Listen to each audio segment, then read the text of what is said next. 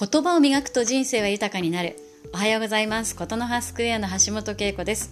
毎週月曜日の朝は声の定期便。4月25日月曜日の朝です。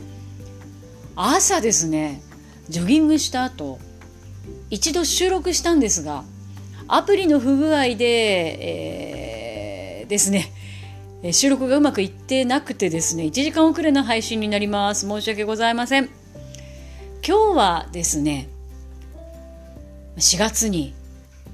新しい役割とか新しい環境になって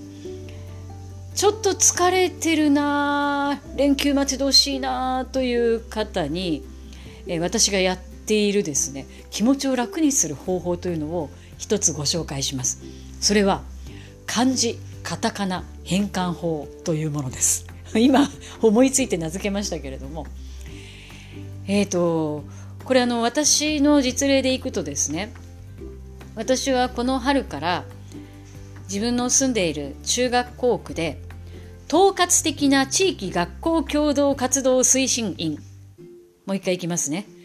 統括的な地域学校共同活動推進員 というのにですねまあ、任命されたんですね。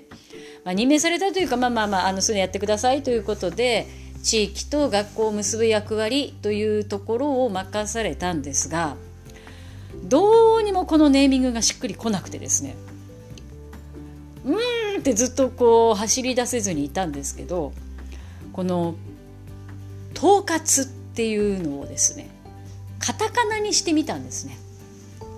統括橋本。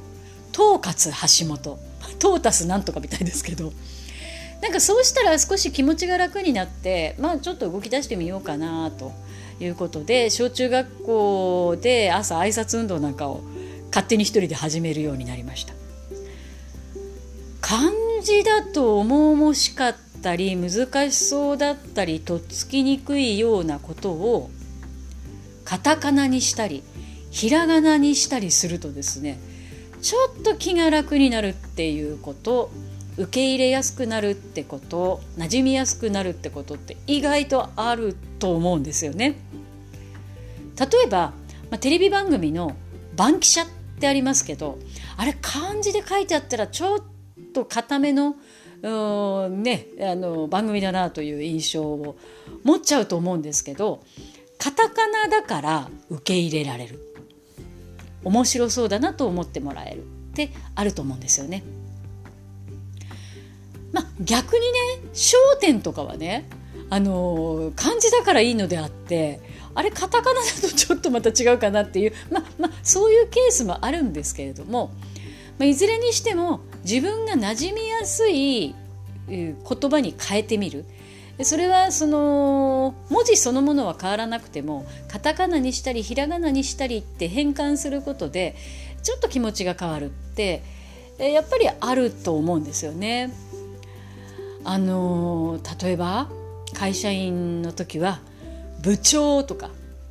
課長とか係長とかちょっと気の合わないなっていう方がいた時にはカタカナにするとねなんかちょっと滑稽に思えたりしますよね。許せるようになったりしたこと私にはあります。うん。なんかもう別にこれ誰かに言うって必要ないんだけれども自分の中でそういうふうに言葉を変えてみると楽になるっていうことちょっと身の回りで探してみるといいかなと思いますあるいはねすでにそういう工夫してるななんてことも浮かんでくるかもしれません連休が目の前に迫っています。えもちろんサービス業の方、エッセンシャルワーカーの方、お休みなんか関係ないよって方もいらっしゃるかもしれませんけれども、まあまあ、世の中的にはですね、えゴールデンウィークというのがやってきます。まあ、コロナもまだまだ、えー、ね、心配な部分はありますけれども、自分でね、対策をしながら、えー、声をかけながら、この1週間乗り越えて連休を迎えようではありませんか。では今週も笑顔でいってらっしゃい。